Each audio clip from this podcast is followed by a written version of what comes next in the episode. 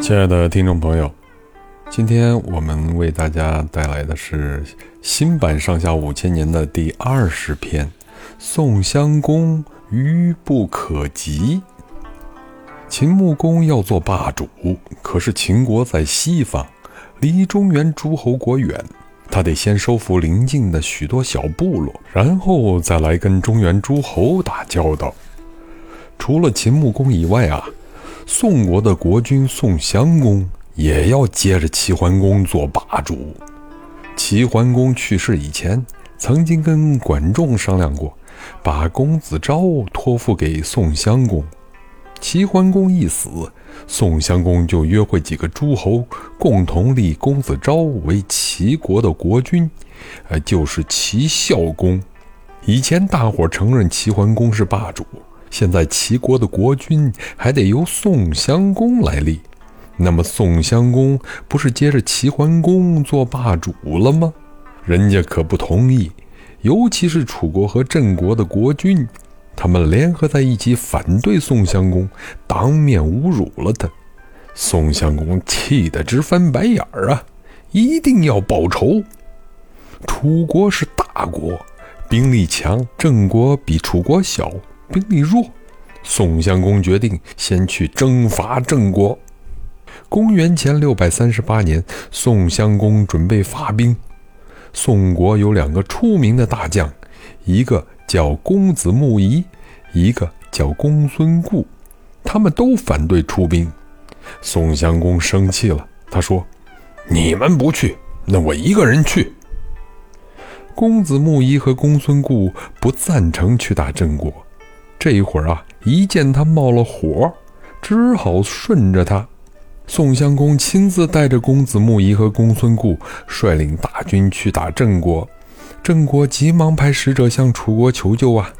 楚成王便派大将程德臣带领大队兵马去对付宋国。楚国人呢，很能用兵，他们的大队兵马不去救郑国，反倒直接向宋国进攻。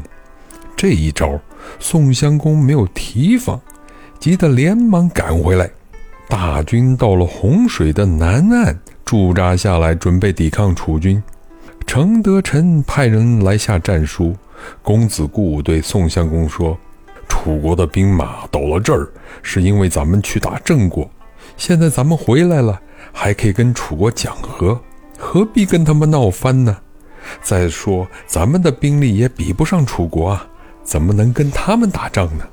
宋襄公认为楚国一向不讲道理，强横霸道，不能叫人心服，就说：“怕什么？楚国就算兵力有余，可是仁义不足。咱们尽管兵力不足，仁义可有余啊！兵力怎么能抵得住仁义呢？”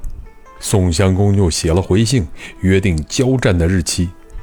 他做了一面大旗，上面绣着“仁义”两个大字，把它当做镇压妖魔的法宝似的，以为这样就能打败楚军。万没想到，楚军不但没有给仁义大旗吓跑，反而从洪水那边渡到这边来了。公子木仪瞧着楚国人忙着过河，就对宋襄公说：“楚军白天渡河。”明明小看咱们不敢去打他们，咱们趁着他们渡到一半，迎头打过去，一定能够打个胜仗。宋襄公说：“哪有这个道理呀？敌人正在过河的时候就打过去，还算是讲仁义的军队吗？”公子木鱼一瞧，楚军已经上了岸了，乱哄哄的，正排着队伍，心里急得什么似的，又对宋襄公说。趁他们还没排好队伍，咱们赶紧打过去，还能够打个胜仗啊！要是再不动手，咱们可就要挨打了。宋襄公眼睛一瞪，骂他说：“呸！你这个不讲仁义的家伙！别人家队伍还没摆好，怎么可以打呢？”楚国的兵马排好了队伍，一声鼓响啊，就像大水冲塌了堤坝似的涌过来。宋国的军队哪儿顶得住啊？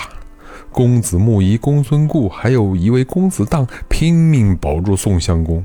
可是宋襄公大腿上早已中了一箭，身上也又受了伤。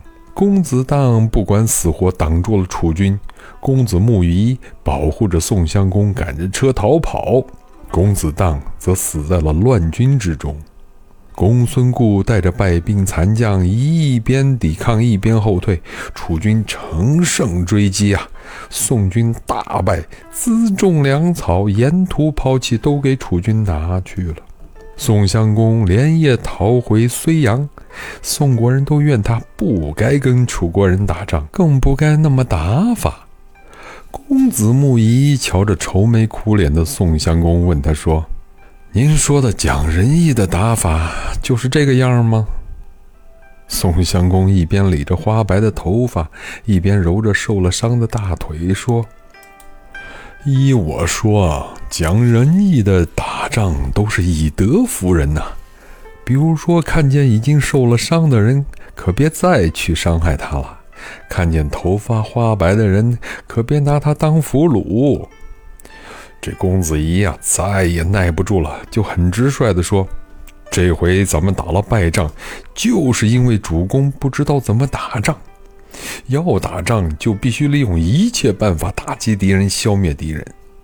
如果怕打伤了敌人，那还不如不打；如果碰到头发花白的，就不抓他，那还不如让他抓去。”可是宋襄公仍然相信，这次尽管打了败仗，仁义还是在自己这边。